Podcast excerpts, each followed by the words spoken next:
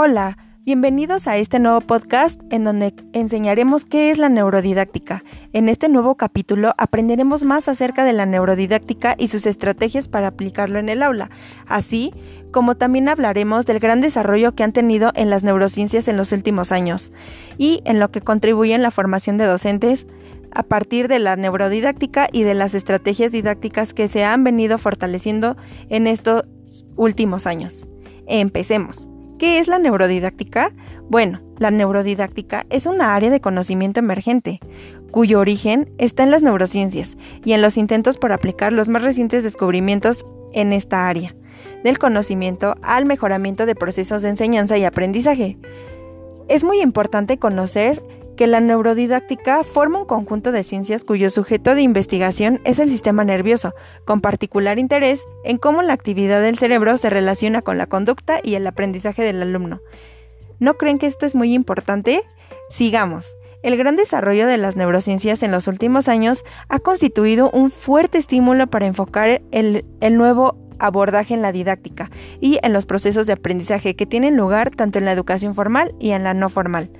La importancia de este enfoque novedoso radica en las investigaciones que se desde ella se están generando contribuyen a la comprensión de cómo se activa el sistema nervioso. Cuando alguien estudia, se acerca nuevos objetos de conocimiento.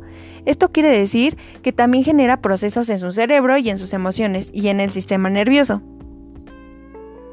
La neurodidáctica contribuye a la formación de docentes, en el desarrollo de nuevos modelos didácticos y pedagógicos que les suministren insumos válidos desde la nueva visión y de la integración en la mente, las emociones y en el aprendizaje en el aula, de tal manera que éste pueda ayudar a los estudiantes en la toma de decisiones, planeación, conducción y evaluación de sus capacidades intelectuales, así como en las emocionales, de manera creativa y asertiva.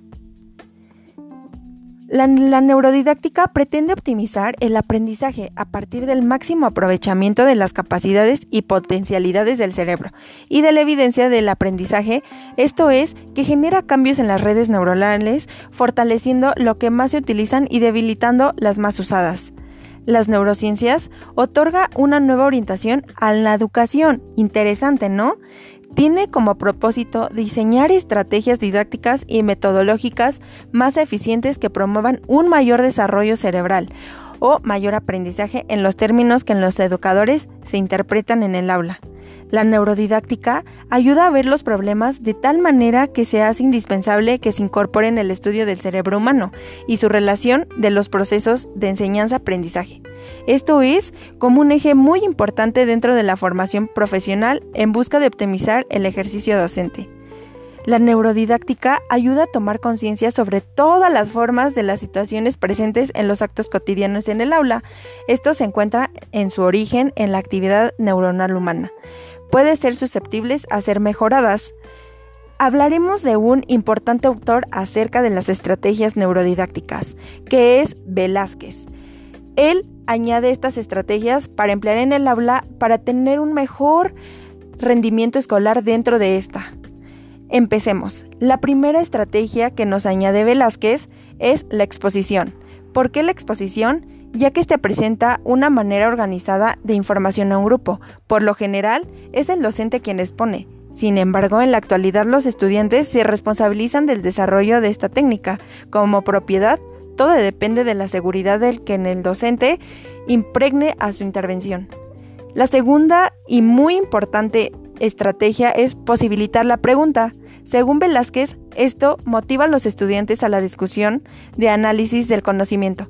El docente en el enfoque de formación por competencias tiene la responsabilidad de, promover el aprendizaje por medio de preguntas inteligentes y abiertas, animando al estudiante a formular preguntas, conllevando a elaborar las respuestas.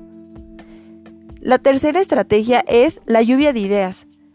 Esta estrategia activa es permite incrementar el potencial creativo de los estudiantes, recoger información y resolver problemas.